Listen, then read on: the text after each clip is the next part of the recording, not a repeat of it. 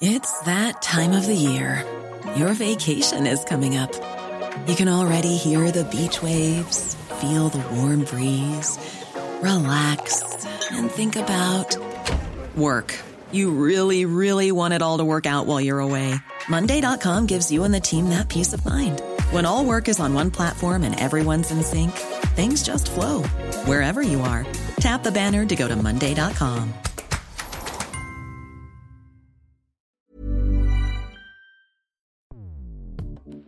Escuchas. Escuchas. Escuchas un podcast de Dixo. Escuchas Fuera de la Caja con Macario Esquetino.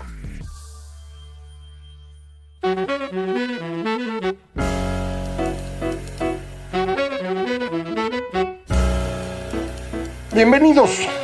Esto es Fuera de la Caja. Yo soy Macario Esquetino. Le agradezco mucho que me escuche para hablar de los fenómenos coyunturales de la semana que termina el 22 de octubre. En esta semana nos eh, informó el INEGI a través de su indicador oportuno de actividad económica que en promedio el tercer trimestre del año eh, fue igual que el segundo en materia económica, en materia de valor agregado. Esto lo confirmaremos en la próxima semana cuando eh, se publique el indicador global y también el, Producto Interno Bruto en su estimación oportuna el eh, próximo viernes y ya aquí lo comentaremos. pero hasta ahorita la información que tenemos es esa. El crecimiento económico es cero contra el trimestre anterior. Si comparamos contra el año anterior, el año de la pandemia, el gran boquete del confinamiento, pues sí, estamos creciendo 5.8%. Entonces sí vamos a llegar al 6, eso no, no tenga usted duda. Pero eso no significa que realmente haya un comportamiento en la economía que permita esperar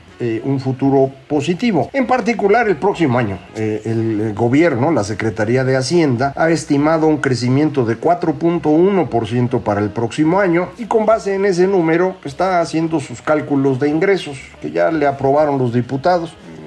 Estos cálculos de ingresos van a fallar en materia de petróleo porque vamos a producir menos de lo que ellos esperan y van a fallar también ahora en términos de impuestos porque la actividad económica creo que será inferior a lo que están esperando. Eh, la mayor parte de los eh, analistas económicos, la encuesta Citibanamex de expectativas, eh, indica que en, en, promedio y también la mediana de, de los analistas está por ahí del 3% de crecimiento para el próximo año. Yo creo que eso tampoco se va a cumplir. A mí me parece difícil incluso llegar al 2.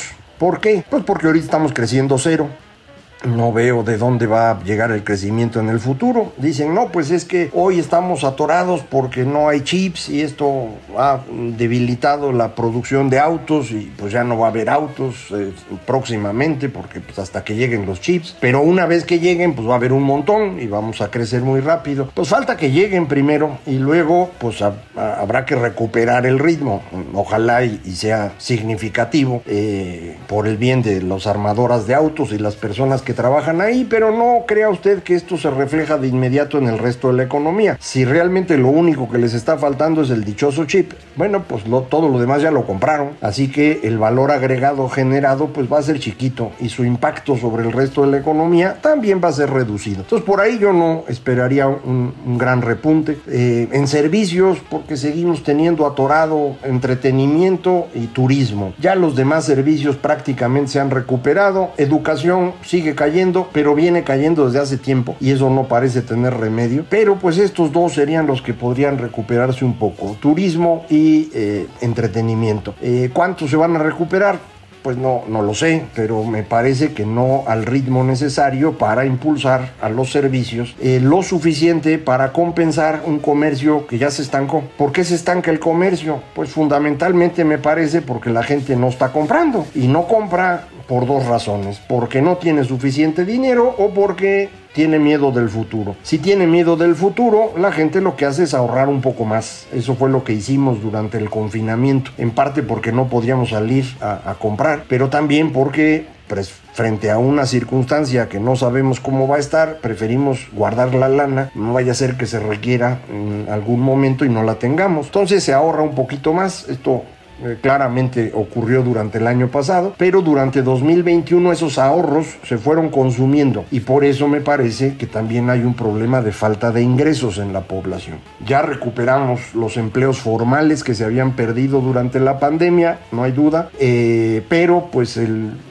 la generación de empleo durante estos tres años del presidente ronda 137 mil empleos en tres años, o sea 45 mil por año para que pueda usted comparar entre 1998 y 2018 eh, logramos generar un ritmo de 450 mil empleos cada año. Ahora estamos generando 45 mil, o sea, 10 veces menos. Eh, pues sí, pero es que fue la pandemia. Pues sí, mano, será la pandemia, pero antes de la pandemia tampoco estábamos generando empleos. El ritmo era más o menos parecido, un poco mayor sin duda, pero no era, mm, no llegaba a 100 mil pues eh, empleos por año frente a los 450 mil que se generaban antes. Son los formales. ¿eh? Eh, en, la economía informal es un movimiento muy, muy diferente. Es muchísimo más flexible, obviamente, por eso es informal.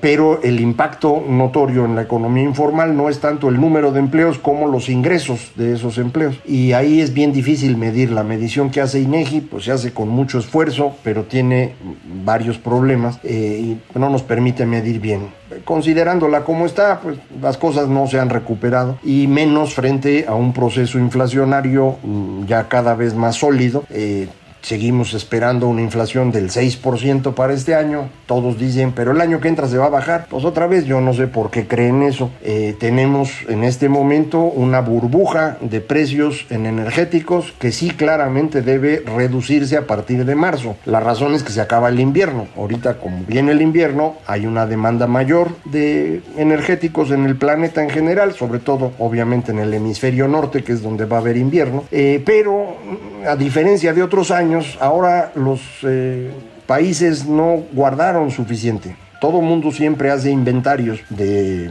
gas natural o de propano, gas LP o de carbón o de lo que vaya a necesitar, porque pues saben que en el invierno hace frío, pues y hay que tener las cosas listas, pero ahora no, no, no, lo hicieron, o lo hicieron de manera insuficiente, digámoslo así. Eh, la razón pues es confusa, eh, hay algunos que dicen, no, pues se han querido mover muy rápido a energías limpias y el mm, sistema todavía no da para eso. Pues a lo mejor esa es parte de la explicación, yo no lo creo. Eh, creo que se han tomado decisiones malas. Por ejemplo, la señora Merkel decidió hace unos años que se acababa la energía nuclear en, Alemania. Eh, ¿Por qué? Pues porque la gente estaba preocupada por la energía nuclear después del evento de Fukushima. Usted recuerda en Japón. Eh, es una gran tontería que tenemos los seres humanos, el miedo a la energía nuclear, que es una de las más limpias que hay y una de las más seguras, pero pues la gente le tiene miedo. Entonces dijo, se acaban esto, entonces pues había que sustituir con gas que viene de Rusia y con carbón. Y entonces esto acaba siendo pues más contaminante, pero además se complicó porque Rusia siempre aprovecha eh, la necesidad de gas para cerrarle a la válvula y sacarle algo a la Unión Europea. Y en eso está ahorita presionando Rusia. Entonces no es que falte gas natural en el mundo, es que le cerró la válvula el señor Putin para ahorcar a los europeos. ¿Qué pasa en China?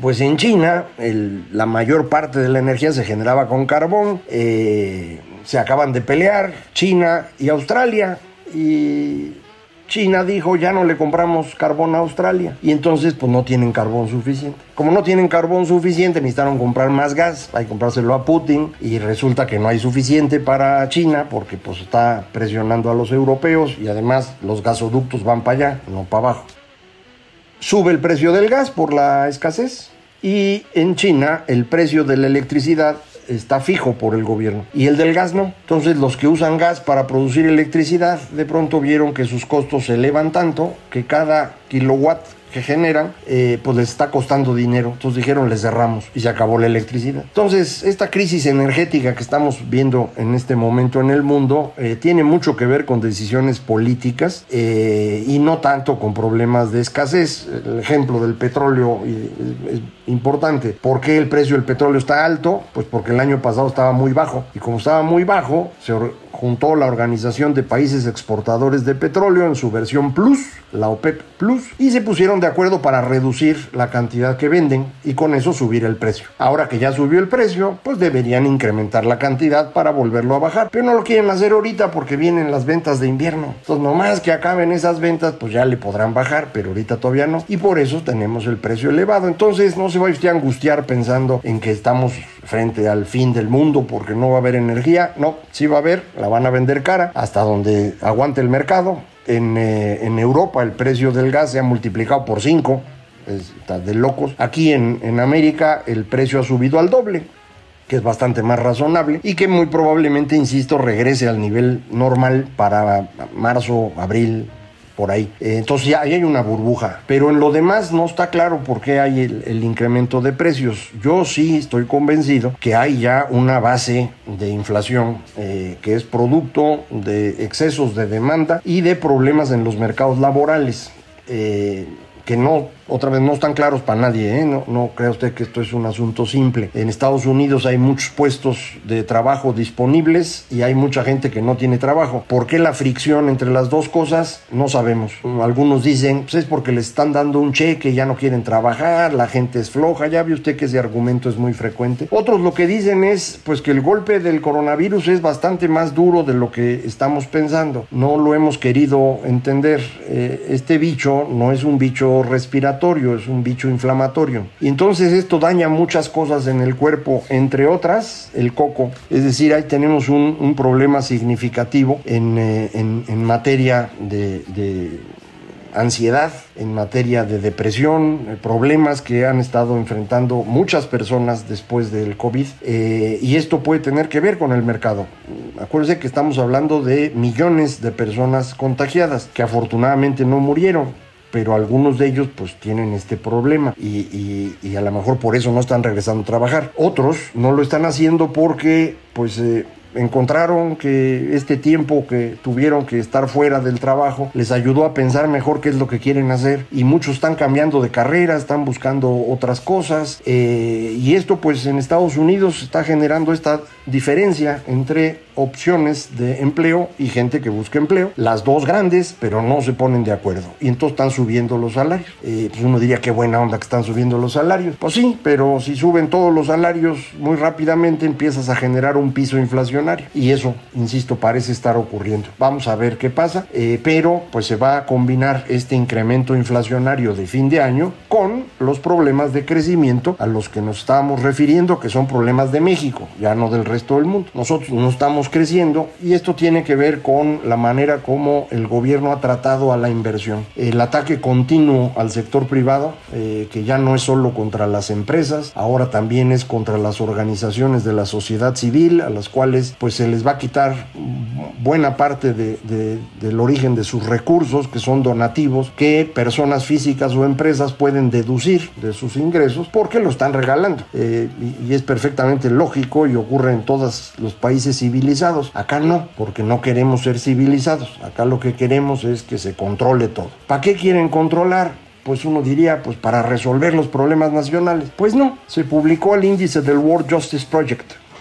Esta organización mide cómo está el Estado de Derecho en Ahora ya casi todos los países del mundo ya están en 139, empezaron con 30 y cacho, ya van más grandes. Y miden eh, ocho indicadores que tienen que ver con eh, justicia, Estado de Derecho, etc. Va desde qué tanto se puede limitar al poder político, eh, justicia civil, justicia criminal, ausencia de corrupción, aplicación de la regulación, seguridad y orden, ya no me acuerdo qué otros, pero son esos. ¿Cómo estamos ahí? Pues estamos horribles. Resulta que este indicador se midió de manera comparable a lo de hoy por primera vez en 2011. Eh, de 2011 a 2015 México se mantuvo en un nivel, eh, fuimos mejorando unas cosas, otras no tanto. A partir de 2016 empezamos a caer y a partir de este gobierno, de 2018 para acá, pues tenemos una caída un poquito más acelerada. Eh, en particular, en el tema de corrupción, ausencia de corrupción, estamos en el lugar 135 de 139. Prácticamente hablando, somos el país más corrupto del mundo, apenas superados por Uganda, Camerún, Camboya y la República Democrática del Congo. En materia de... Eh, seguridad y orden, es donde caímos más en estos tres años y, estamos ya en el lugar 130. No me acuerdo de los nueve que están abajo de nosotros, pero estamos en el lugar 130. Si medimos todos los indicadores estos del World Justice Project, México está en el lugar 113 en términos de Estado de Derecho. Esta es la economía número 15 del mundo en tamaño. Eh, debemos estar por el lugar 60 en términos de ingreso por habitante y sin embargo estamos en el 113 en Estado de Derecho.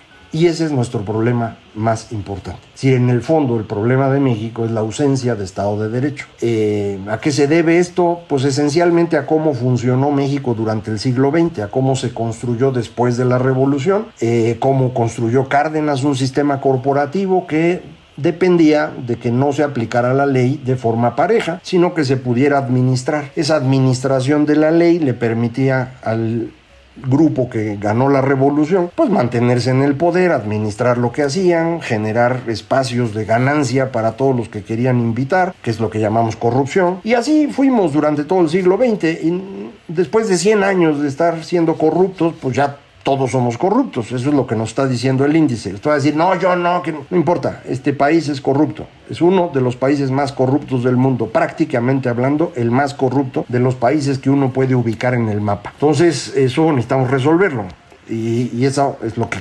queríamos que se resolviera. ¿Recuerda usted la elección de 2018? Los temas eran dos, seguridad y corrupción. Y esos son los que se comprometió a resolver el gobierno del señor López Obrador, al extremo de que dijo que cuando ellos llegaran se acababa la corrupción y que de inmediato se iba a acabar la violencia. El resultado, hoy, es que ha empeorado en las dos cosas más rápido de como había empeorado el señor Peña Nieto en sus últimos tres años. Entonces, eh, pues este gobierno es un fracaso por donde se le vea en materia económica, en materia de generación de empleos, eh, obviamente en lucha contra la pobreza, pero también ahora, lo acabo de decir, en temas de corrupción, en temas de aplicación de la ley, en temas de seguridad, todo mal, todo es, realmente difícil encontrar algo que hayan hecho bien. Ya el otro día lo platicamos, algunas cosas no están tan mal, la recaudación la han mantenido, lo del outsourcing fue una buena idea acabar con eso porque había ahí mucho abuso, eh, algo del salario mínimo es rescatable, pero en general esto es, esto es realmente trágico.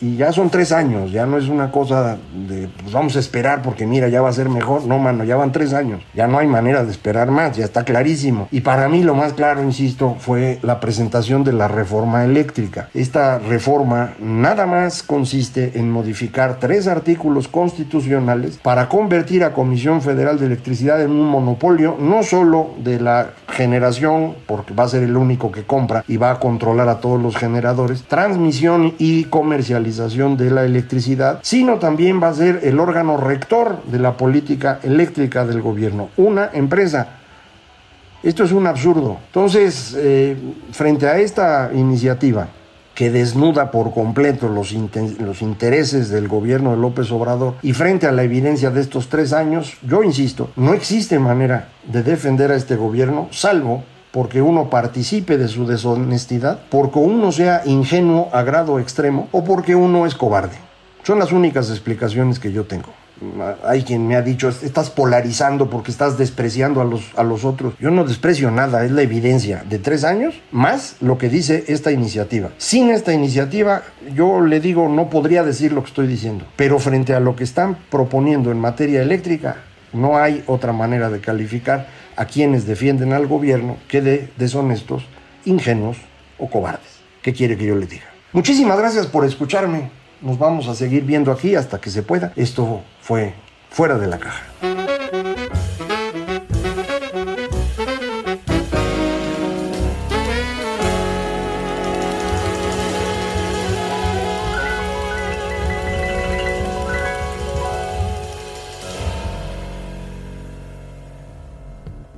Dixo presentó Fuera de la caja con Macario Esquetino. La producción de este podcast corrió a cargo de Verónica Hernández. Coordinación de producción, Verónica Hernández. Dirección General, Dani Sadia.